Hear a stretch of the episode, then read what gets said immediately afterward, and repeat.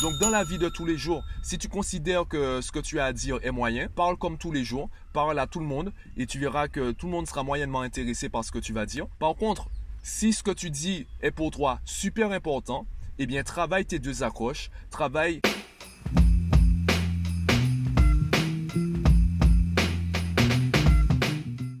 Aujourd'hui, on continue sur la communication. Hier, on a vu ensemble comment capturer l'attention. La première accroche que tu dois mettre en place pour susciter l'intérêt. Si ce que tu dis est vraiment important, tu ne peux pas tout dire tout de suite. Tu dois d'abord susciter l'intérêt. Tu dois t'assurer que la personne a envie de t'écouter. Maintenant, la deuxième accroche. Tu veux que la personne ait envie d'en savoir plus sur ton idée. Si tu rentres tout de suite dans le détail, tu vas rentrer en fait dans un discours cartésien et ça peut ennuyer la personne où elle va t'écouter, il n'y aura pas vraiment d'intérêt. Toi, tu veux que la personne soit séduite. Tu ne veux pas la convaincre, tu veux la séduire. Tu veux qu'elle ait l'impression ou tu veux qu'elle soit persuadée que l'idée que tu lui présentes est faite pour elle. Et c'est ce qu'on appelle en marketing la proposition unique de vente. En gros, tu vas résumer ton idée, ton produit, ton service en une phrase et tu vas montrer à la personne que ce que tu proposes est fait pour elle. Cette technique a deux conséquences, ou cette technique enseigne deux leçons. La première leçon, c'est que tu ne peux pas vendre le même produit à tout le monde de la même façon. Sauf si tu es une multinationale, une très grande enseigne commerciale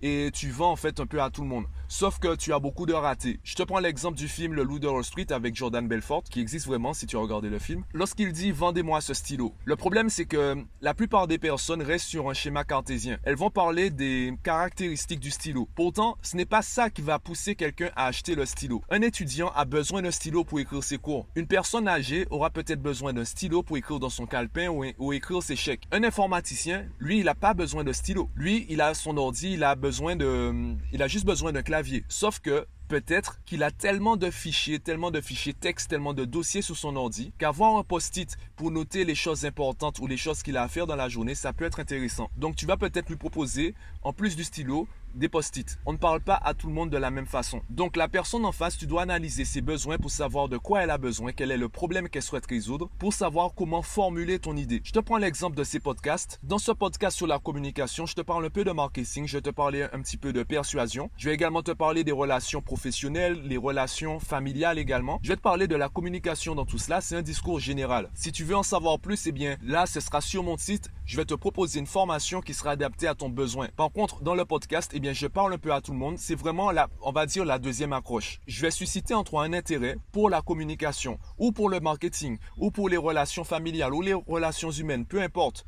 Là, c'est vraiment une deuxième accroche pour savoir si tu as envie d'en savoir plus sur la communication. En fonction de ce que tu recherches, en fonction de ce dont tu as besoin, tu vas écouter un podcast et ça va te diriger vers une formation ou un contenu plus ciblé. Eh bien, c'est la même chose que tu dois faire quand tu entames une discussion, quand tu entames un débat ou autre. Tu ne peux pas tout dire tout de suite. Tu dois d'abord cibler l'intérêt, cibler le besoin, cibler le problème et répondre à cela. Par exemple, je suis un coach en productivité, sauf que ça, ça veut rien dire. Ça veut dire quoi, coach en productivité? On n'est pas habitué à ces termes-là. Dans ton langage courant, comment je pourrais traduire cela? Si je suis amené à me présenter, si je veux faire bonne impression dans, dans un groupe ou si je dois prendre le micro dans, dans une conférence ou autre, je ne dirais pas que je suis coach en productivité. Je dirais que je travaille ou je suis passionné par la mécanique du cerveau ou la mécanique du travail ou la mécanique de la méthodologie, peu importe. Je vais donner une image, je vais donner une métaphore. Comme ça, les gens vont comprendre ce que je veux dire et en même temps, ils ne vont pas comprendre. Puisque travailler dans la mécanique du cerveau, par exemple, on a envie de dire c'est un chirurgien, c'est un neurochirurgien. Ben non, je suis pas neurochirurgien. Donc qu'est-ce que je veux dire par là? Donc les personnes auront envie d'en savoir plus.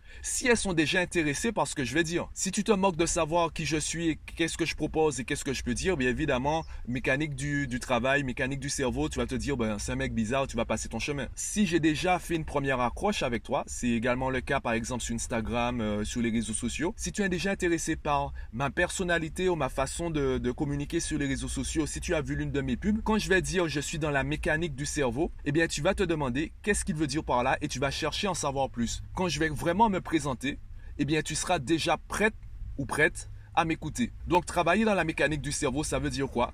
Cela veut dire que quand tu me contactes, eh bien tu sens que ton moteur, il y a un petit problème, il y a un bruit qui te dérange. Tu n'es pas assez productif, tu manques peut-être de temps et tu sais que c'est ton organisation qui est défaillante ou tu as des objectifs à atteindre et tu te sens un peu perdu, tu ignores comment les atteindre. Je vais travailler avec toi ton moteur. Je vais travailler avec toi ton organisation, ta méthodologie, du coup ta productivité, comment eh bien réparer ce qui doit être réparé et comment augmenter les résultats avec les méthodes que tu emploies déjà ou te présenter de nouvelles méthodes. Et c'est ce que je vais dire lorsqu'on va me demander qu'est-ce que ça veut dire? Alors la question que tu te poses peut-être, au-delà de comment faire, c'est tu te demandes peut-être, mais si je pose euh, tous ces filtres, peut-être que justement je vais perdre l'intérêt des gens. Et moi, je veux que les gens s'intéressent à moi. Tu préfères que n'importe qui s'intéresse à toi ou tu préfères que les bonnes personnes s'intéressent à toi? Je te prends l'exemple de, la séduction. On ne peut pas plaire à tout le monde. Le problème, c'est que si tu plais à, tout le monde, eh bien, tu plais à n'importe qui. Et si tu plais à n'importe qui, en même temps, tu plais à personne. Tu vas plaire moyennement. Tu veux pas être dans la moyenne. Tu veux plaire à 100% à un certain public. Tu veux que la personne qui soit faite pour toi, eh bien, tu veux lui plaire à 100%. Tu veux pas lui plaire à 50% ou à 40%. Donc, tu dois cibler ton public. Et pour cibler ton public, tu dois également cibler ton offre, cibler